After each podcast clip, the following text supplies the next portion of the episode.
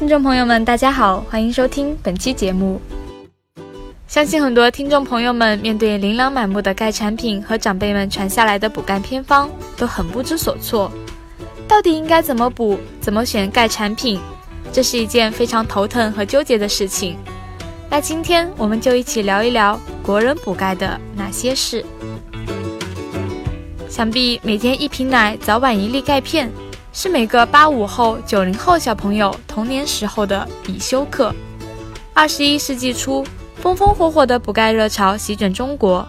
在那个电脑网络尚未普及的年代，钙片电视广告轮番轰炸，各大超市和药店的正门口，货架也塞满了形形色色的钙产品。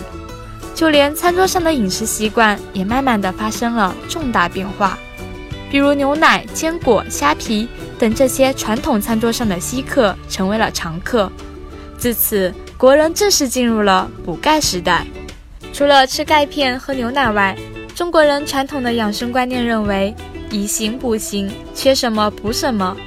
于是大家认为一锅奶白的骨头汤不仅能促进受伤的骨质恢复，也能帮助小朋友长高高。甚至有人使用鸡蛋壳来补钙。事实上，中国人喝了这么久的骨头汤，吃了这么久的虾皮，也并未解决缺钙的现状。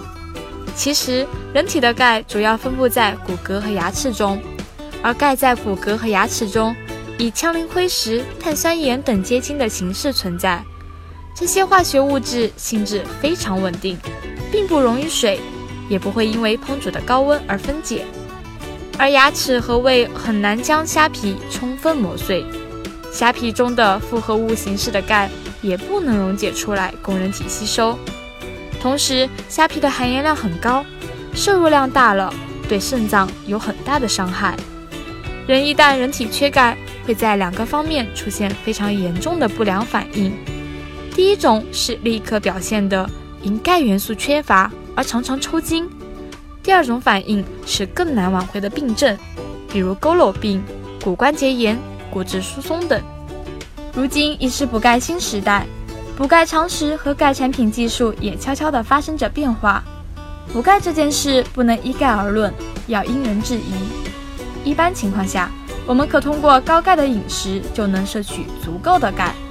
然而，对于婴幼儿、青少年生长期、孕期、更年期、老年期的特殊人群，由于钙需求量大，就需要通过吃钙片来达到补。钙的效果，而在钙片选择上，不仅要区分人群，更要选用添加了适量维生素 D 三，能更好的促进钙吸收的产品，并且钙和维生素 D 的搭配要达到黄金配比，即每五百毫克钙搭配两百国际单位维生素 D 三，这个比例可以达到人体吸收钙的峰值。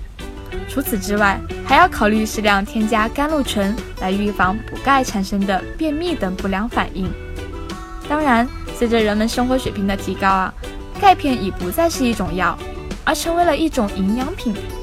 水果味的钙片呢，更容易入口，在市面上也就有了更大的竞争力。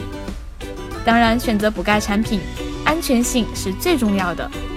大家一定要选择由国家食品药品监督管理总局认证过的、带有 OTC 标志的钙产品，以免埋下安全隐患。本期节目由三九健康网和朗迪碳酸钙 D 三颗粒、朗迪碳酸钙 D 三片共同制作。